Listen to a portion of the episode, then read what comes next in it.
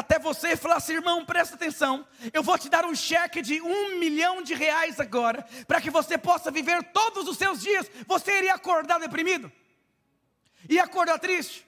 Ai, luta, ai, não sei se eu tenho. Eu vou dizer para você: você nasceu para viver pela fé. Fé eu não tenho naturalmente falando, mas a fé já me trouxe, está num processo. É como você compra pela internet. Você fez a compra, não chegou, você não viu, você só tem uma imagem na internet, mas você sabe que está chegando. Diga aleluia! Diga, irmão, está chegando. Não desista. Eu quero compartilhar com você rapidamente cinco conselhos de sabedoria. Efésios capítulo 5 diz assim: Portanto, vede prudentemente como andais, não como nécios, mas como sábios, remindo o tempo, porque os dias são maus. Diga conselhos para uma vida crescente. Aqui eu disse para você que Ele pode fazer infinitamente mais do que você pode pedir, pensar ou imaginar, segundo o poder que habita dentro de você. Então aqui fica claro que a vida cristã ela é crescente. Diga aleluia. Aqui essa palavra, portanto, vede prudentemente como andais, não como nécios. Sabe o que significa a palavra nécio? Olha o que a Bíblia diz. Vede prudentemente como andais não como nécio. Então aqui já existe um conselho: você vai viver, você vai construir, mas não viva como um nécio. Nécio significa alguém estúpido, alguém desprovido de conhecimento, alguém ignorante e alguém cego. Não viva como cego, não viva como ignorante, não viva como alguém desprovido de inteligência, mas ande de uma maneira prudente. Não compre o que você não precisa comprar. Não faça o que você não precisa fazer. Não vá onde você não deva ir. Não escolha o que você não pode escolher. Não fale o que você não pode falar. Não vista o que você não pode vestir. Você precisa andar assim, porque os dias são maus. Essa palavra dias maus no original significa condições desfavorável. Presta atenção. Eu disse que o favor de Deus, ele é tudo o que você precisa. Então o favor faz coisas poderosas, mas a Bíblia diz aqui em Efésios que você precisa tomar cuidado porque os dias são maus. E você precisa entender o que, que é os dias são maus. Diga assim, uma condição desfavorável. Diga desfavorável. Mas e o favor, pastor? Para você acessar o favor, você precisa também aprender como você deve andar. Alguém já falou uma besteira e se arrependeu? Alguém já comprou um carro e você fala, nossa, por que eu comprei esse carro? O sangue de Jesus tem poder na minha vida. Alguém já fez uma dívida que não precisaria ter feito. Alguém tomou uma decisão séria que trouxe problemas sérios para você também. E aí você percebe, essa não era a vontade de Deus. Você adquiriu problemas na sua vida porque você andou como nécio. E a Bíblia diz que para ter favor, você tem que ter sabedoria, porque o cenário não é favorável. Nesse tempo de pandemia, eu vi muitos empresários falindo, mas eu vi muitos empresários se tornando pessoas mais ricas. Sabe que o dinheiro nunca acaba, só muda de bolso. Ele sai do seu bolso e vai para o bolso de outra pessoa. Mas no seu caso, vai sair do outro e vai para o seu bolso. Diga aleluia. Para qual bolso vai? Para quem não for nécio. Você já olhou para alguém e falou, mas que irmão tem tanto favor de Deus? Alguém já teve, esse irmão só tem muito favor de Deus. O Gustavo veio morar aqui na Lapa, ele achou um apartamento, a pessoa deixou até o, o, sofá, deixou tapete, deixou cortina, deixou quadro, deixou geladeira, deixou micro-ondas, deixou tudo, deixou comida também. O que, que é isso? Isso é favor. Um toque de favor vale mais que muitos anos trabalhado. O que vai fazer a diferença na sua vida é o favor de Deus. Mas esse favor, ele vem em um cenário desfavorável. José estava em uma cadeia, cenário desfavorável, mas tinha favor. O que, que é isso, pastor? Eu estou na luta, mas tem o favor? É. Você está na luta, mas tem favor. O favor é a sabedoria. Diga aleluia por isso. É interessante que 1 Coríntios 1,30 diz: Mas vós sois dele em Cristo Jesus, o qual se tornou parte de Deus, sabedoria, justiça. Deus, na sua infinita graça, misericórdia e bondade, você precisa entender que Jesus se fez sabedoria. E dentro de você habita uma sabedoria, habita toda a plenitude de Deus. Você precisa aprender a sair de situações. Uma vez um vendedor de Tupperware, ele sabe que quem é vendedor, quando alguém quer comprar muito, é ali que o favor manifesta, na é verdade? E aí, um, um revendedor falou: Quero comprar muitos. E a hora que ele pegou um Tupperware, tinha uma barata morta dentro do Tupperware. Cenário desfavorável. O que, que você faria? Não seja nécio. Ele dá um grito assim e fala: Foi aprovado! Colocamos uma barata ela morreu aqui. E ele vendeu um monte de Tupperware. Eu vou dizer: cenário desfavorável requer sabedoria, porque os dias são maus. Diga, irmão, a sabedoria está à disposição da sua vida. Provérbios 4, 7 diz: a sabedoria é a coisa principal. Adquire, pois, a sabedoria, sim, com tudo que você possui, adquire a sabedoria. Você não compra a sabedoria com dinheiro, porque a sabedoria não está à venda. Salomão gastou a sua vida inteira meditando, observando e avaliando e buscando sabedoria. Diga o irmão: sabedoria é uma chave na sua vida. Lucas 2,52, e crescia Jesus em sabedoria, em estatura, Jesus crescia em sabedoria. Agora pasme. Deuteronômio 34, 9 diz: E Josué, filho de Num, foi cheio do espírito de sabedoria porquanto Moisés tinha posto as mãos sobre ele. Assim os filhos de Israel lhe deram ouvido. Só deram ouvidos para Josué porque ele carregava o espírito de sabedoria. Minha mulher não me respeita, pastor. É porque falta o espírito de sabedoria para liderar ela. Não é fácil liderar uma mulher. Não é verdade? Alguém já chegou a essa conclusão? A mulher é um mistério misterioso. Disseram que é como a mulher veio de um planeta e o homem de um outro planeta. De repente, os dois planetas se juntam dentro de uma casa.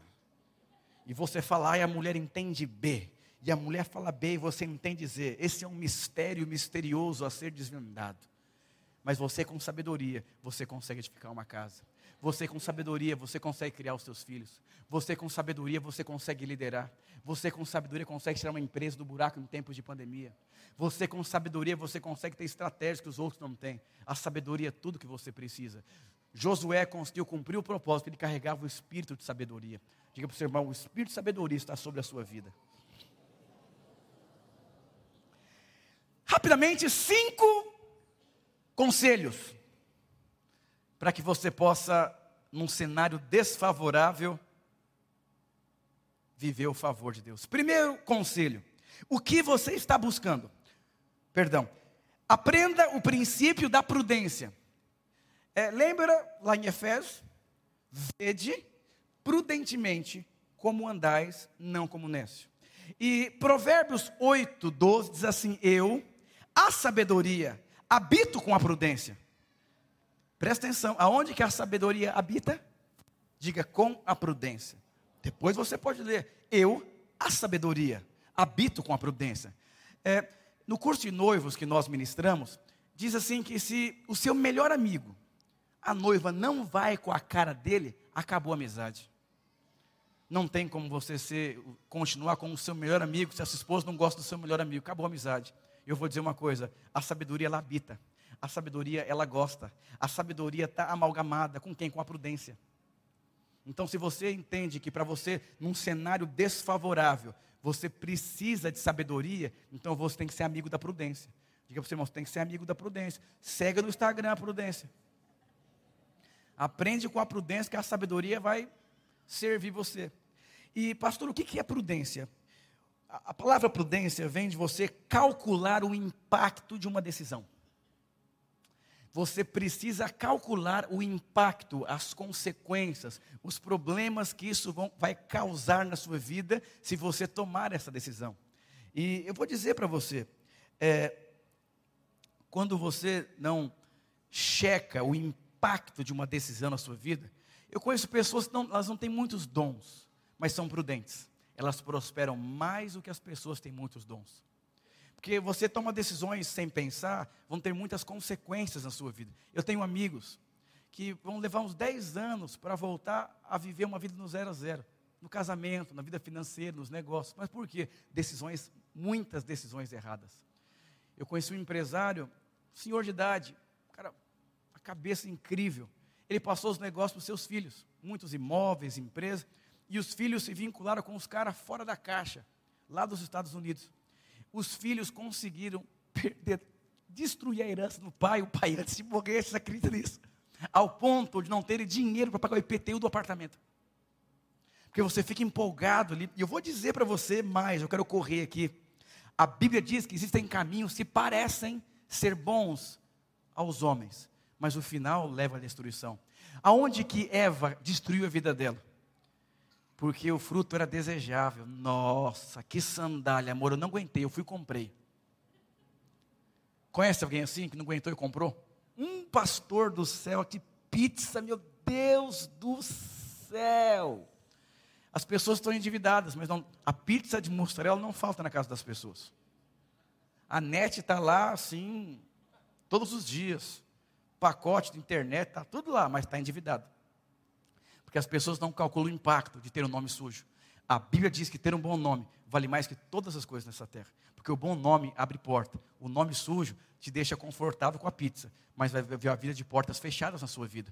Eu vou dizer, um, um homem chamado Ló, ele tomou uma decisão muito séria na vida dele. E essa decisão parecia uma decisão muito boa na vida dele. Eu, quando tinha 18 anos de idade, eu abri uma empresa e eu perdi tudo que eu tinha.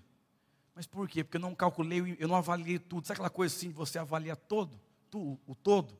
Eu conheço tantas pessoas, mas estão no fundo do poço, porque sempre não pensaram, não avaliaram. A coisa é muito complicada. E Abraão e Ló, cada um iria para um canto. E Ló, Abraão falou: Ló, você pode escolher para onde você vai. E o espertão do Ló fez igual a Eva. Ele olhou assim: hum, hum esse carro é top. Nossa, essa casa é maravilhosa. Não é aí. Uh, Obrigado, Jesus. Quantos crentes são assim? É um anjo. Não, é um demônio disfarçado de anjo mesmo. Mas você acha que é um anjo, mas não tem discernimento, porque é nécio. Nécio, desprovido de inteligência, cego e sem discernimento. Então a pessoa nécia é cega, ela não consegue enxergar. Uma vez eu comprei um carro, eu saí da loja, me deu uma tristeza. Falei, o que, que eu estou fazendo com esse carro? Eu falei, eu voltei, dei a volta. Não, o quarteirão assim, chu, falei, eu vim devolver o carro, não aceitamos mais. Mas porque eu fui, não tive discernimento? Porque o painel do carro era bonito, um jovenzinho, nossa, meu Deus do céu. Mas fiquei com o carro, fundi o motor do carro. Irmão, quase que eu dei para o satanás o carro. Não calculei. Talvez você hoje paga dívidas, tem problemas na sua vida, porque você não calculou. Nunca se esqueça, você sempre vai ter cenários desfavoráveis, porque você precisa manifestar a sabedoria que habita dentro de você. Diga aleluia por isso. E levantou Ló os seus olhos e viu toda a campina do Jordão. Falou: Nossa, é o sonho da casa própria. Eu não vou perder essa bênção, pastor. Aleluia. E ali começou uma tragédia. Eu conheci uma pessoa que abriu uma casa de recuperação, com todo dinheiro. Vou fazer obra de Deus. Ali perdeu o dinheiro todo da vida dele, ali perdeu o nome dele. O, as pessoas que foram para se recuperar roubaram ele. Fazendo obra de Deus, vou dizer, Deus não precisa que ninguém faça nada para ele. Sabe que há uma diferença entre a obra de Deus e a obra para Deus. Saul fez a obra de Deus. Davi fez a obra da forma que Deus queria. Essa é outra pregação. Ló, ele sabe que cinco anos com prudência, você pode passar muita gente com capacidade. Talvez hoje você não tenha muitas coisas na sua vida, mas se você tiver esses conselhos aqui, com o passar dos anos você pode passar as pessoas que têm mais do que você, porque é prudência. Você tem alguém que para, que você pensa, que você medita, que você avalia. Segundo conselho, o que você está buscando? Relevância, seguidores na internet, dinheiro. O que, que você está buscando hoje? Talvez você nem saiba o que você está buscando. Eu te pergunto o que você está buscando na sua vida hoje. Olha que interessante. Lá em 1 Reis conta a história do rei mais rico de Israel, chamado Salomão. E com 12 anos de idade, Deus apareceu para ele. E falou: Salomão, o que, que você quer de mim? Eu vou fazer para você. O que, que você pediria para Deus? Nossa, pastor, uma casa, um duplex, um triplex, célula cheia, igreja cheia. O que você pediria para Deus? Mas Salomão pediu algo para Deus que a Bíblia, a Bíblia diz assim: e Deus se agradou do pedido de Salomão. E porque Deus se agradou do pedido de Salomão, algo poderoso aconteceu aqui. E esta palavra é boa aos olhos do Senhor. O que Salomão pediu? E disse-lhe: Portanto, pediste isso, e não pediste para ti muitos dias, nem pediste riqueza, mas pediste nem a vida dos teus inimigos, mas pediste sabedoria e discernimento, que é justo. Salomão cuidava de milhares de pessoas, e ele pediu o que ele precisava para cumprir o propósito de Deus. E como Deus viu que ele pediu somente o que ele precisava para cumprir o propósito de Deus, Deus deu ele riqueza, dinheiro, influência, seguidor na internet. Deus deu tudo o que ele precisava. Presta atenção. Eu te perguntei o que, que você está buscando. Porque se você estiver buscando o que você precisa para cumprir o propósito de Deus, você vai ter tudo além do que você nunca imaginou que você poderia ter. Pastor, eu estou orando, Senhor, derrama o seu poder, Senhor. Senhor, abre uma porta de emprego, Senhor. Dá um carro novo, abre uma porta de uma nova casa para mim. É legítimo. Mas você está pedindo migalha. Peça o que você precisa para cumprir o propósito de Deus. Semana passada eu preguei nos três cultos aqui. Perdi 800 gramas. Minhas pernas voltaram ao normal na quarta-feira. E eu peço, Senhor, eu quero vigor, vigor, vigor, vigor, vigor. Daqui duas semanas eu vou para Portugal, eu vou ministrar seis vezes. Eu vou, Deus, eu não quero comer o bacalhau, eu quero ser um canal poderoso para afetar os portugueses daquele lugar. Eu vou dizer para você, cuidado com o que você está buscando. Não é pecado você buscar qualquer tipo de coisa. O pecado é você não entender que você precisa de algo para cumprir o propósito de Deus. Talvez o que você precisa é sabedoria para lidar com seu esposo. Talvez o que você precisa é sabedoria para lidar com o seu patrão, sabedoria para lidar com a sua cela, sabedoria para tomar uma decisão na sua vida.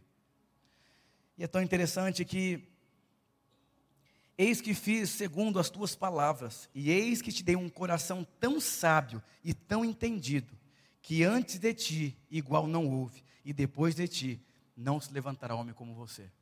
Diga para o seu irmão, sabedoria. Diga irmão que você precisa de sabedoria.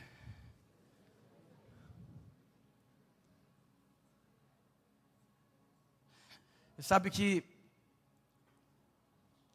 inteligência é uma coisa, sabedoria é outra. Inteligência vem do, diga assim, entender. Entender, inteligência. Eu entendi que eu tenho um problema, pastor. Eu entendi que eu falo muito, pastor. É, eu entendi que eu não sei empreender eu entendi que não sei ser pai. Agora, a sabedoria é você conseguir pegar o que você entendeu e, e ter uma atitude. Inteligência é você entender que o tomate não é um, um legume, é uma fruta. E a sabedoria é não colocar o tomate numa salada de fruta. Preste atenção no que eu vou dizer para você. A maior parte das pessoas são inteligentes, árvore do conhecimento do bem e do mal, mas não conseguem pegar a sabedoria e construir o que a inteligência mostrou para elas. Terceiro conselho: a sabedoria está nos conselhos. O orgulho só gera discussão, orgulhoso. Mas a sabedoria está com aqueles que tomam conselhos. Tem pessoas que já, já foram onde você não foi. Tem pessoas que têm o que você deseja ter. Tem pessoas que passaram por lutas no casamento que você está passando. Eu lembro quando eu fui me casar, eu procurei um casal que eu pudesse ouvir, receber conselhos e fazer diversas perguntas. E eu procurei o pastor Wilson, ele me ajudou a edificar um casamento, como ser um homem, como lidar com a crise, aquela coisa toda. Eu eliminei muitos problemas da minha vida, por quê? Porque eu já sabia o que eu passaria num casamento, porque eu fui pedir conselho. Aí você acabou de assumir uma cela, acabou de abrir um negócio, acabou de ser contratado, acabou de virar um vendedor, acabou de virar um discipulador, acabou de virar um pastor, acabou e você está ali. Os, os anos que você vai gastar para você construir sua vida vai demorar demais. Você precisa entender que conselhos eliminam muitas dificuldades na sua vida. Não tem vezes que eu pego um ônibus, eu pego um avião só para conversar com pessoas, para ouvir ouvir o que eles conquistaram, o que eu não conquistei, como que eles fizeram, o que eu não fiz. Eu vou dizer para você, conselho requer você abrir mão do seu orgulho, de você reconhecer que você não tem o que o outro tem, que você quer aprender com aquilo que o outro já sabe fazer. Quantas pessoas estão perdendo tantas coisas por conta do seu orgulho. Uma vez de madrugada na minha casa, meus pais, eu era solteiro, e um casal de pastores foram dormir na minha casa uma capacitação de pastores. Eu falei, pode dormir lá em casa, eu falo com meus pais. E eu acordei de madrugada, no banheiro, está lá o meu pai e minha mãe, e esse casal de pastor assim. E o pastor chorando, chorando. Eu falei, o que, que, que, aconteceu aqui? Aí fiquei meia hora no banheiro. Falei, não, como que eu vou sair? Agora ficou. E quando eu saí, meu pai estava aconselhando esse pastor como lidar com os seus filhos. O pastor estava quase perdendo todos os seus filhos para o mundo. E meu pai foi falando. Hoje, todo, um, um dos filhos é pastor de uma igreja e as filhas são plantadoras de igreja, junto com o pai. O que, que é isso? Porque um pastor falou: vou abrir mão do orgulho, eu vou atrás de conselho. Às vezes você está sofrendo porque você não consegue abrir o seu coração, você é cheio de si. Não é fácil você abrir mão do seu orgulho, da sua reputação. Mas eu vou dizer para você: você precisa de conselho em cenários desfavoráveis à sua vida. Penúltimo princípio, temor de Deus. O temor do Senhor é o princípio da sabedoria. Chamar os irmãos do louvor. Digo, o temor é o princípio da sabedoria. Então, quando você tem temor, você tem sabedoria. Olha que interessante. Martin Luther King, na sua biografia, diz o seguinte: ele escreve uma carta. Olha que coisa. Sabe o que é temor? Temor é o que você é em todos os lugares. Jacó não teve temor de Deus e andou muito por essa vida para tentar construir alguma coisa. Quando você tem temor, você tem sabedoria. Porque você tem temor, você não vai falar o que não era para falar. Porque você tem temor, você faz o que tem que fazer. Porque você tem temor de Deus. Você sabe, sem temor não consigo construir nada. Olha que interessante. A carta ao seu pai: Pai, fique tranquilo. O filho estava em um seminário.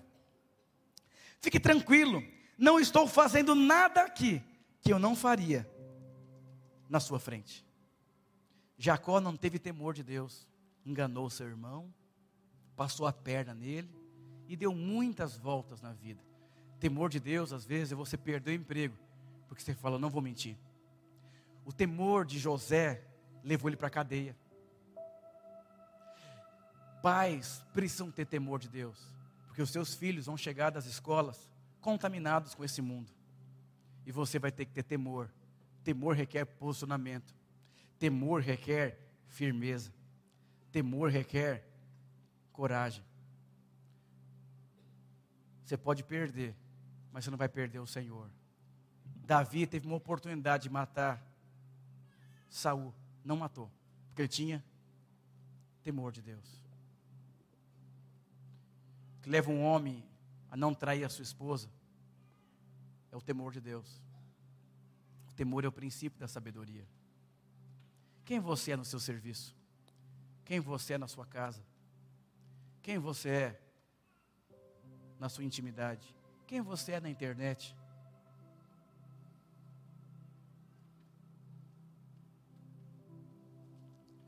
E o último princípio: não abra mão do tesouro escondido de Deus.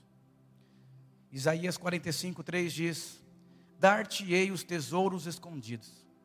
Diga: existe um tesouro escondido, que o Senhor me dará. E as riquezas encobertas, para que saibais que eu sou o Senhor teu Deus. para que você saiba que o Senhor teu Deus, Ele é real. Existe um tesouro e uma riqueza escondida. Colossenses 2,3 diz: Nele estão escondidos todos os tesouros de sabedoria e de conhecimento. É mais fácil você desistir do casamento do que você experimentar o tesouro dentro do casamento. É mais fácil você entregar sua célula. Nós vivemos uma geração que é mais fácil geração do cancelamento, né? Eu cancelo meu casamento, eu cancelo meu patrão, eu cancelo meu líder de célula, eu cancelo meu marido, eu vou cancelando. Eu vou dizer para você, eu tenho dois filhos, tenho dois filhos. Eu não podia ser pai. E Deus deu um tesouro para minha esposa. Deus deu uma unção para minha esposa. Por conta que ela descobriu o tesouro depois de quatro abortos. Depois da dor, você pode descobrir coisas poderosas na sua vida. Ninguém quer sofrer, né? Ninguém quer sentir dor. Mas eu vou dizer para você: não pare. Vá até o final. Tem um tesouro escondido. Tem um fruto no final do galho. Antes da coroa de glória, vê a coroa de espinhos. Muitos desistem, porque não conseguem tocar no tesouro. Não pare, não desista daquilo que Deus tem para a sua vida. Uma vez eu fui dar uma palestra para um grupo de empresários, queridos, eu não tinha dinheiro para comer uma esfirra. E Deus me disse: não desista. Talvez não tenha ninguém na sua célula. Não desista. Quando essa célula multiplicar, você vai olhar para trás e falar: puxa, o que eu me tornei. Eu chorei tanto no meu casamento. O meu choro foi um choro do que eu me tornei no processo até me casar. Deus não chamou você para multiplicar uma célula, mas o que você pode se tornar nesse processo de multiplicar. Deus não chamou você para mudar a vida da sua esposa, mas enquanto você serve ela, o que você vai se tornar é um tesouro que está escondido em Cristo. Você vai conhecer Jesus de uma forma tão especial, porque existe um tesouro escondido.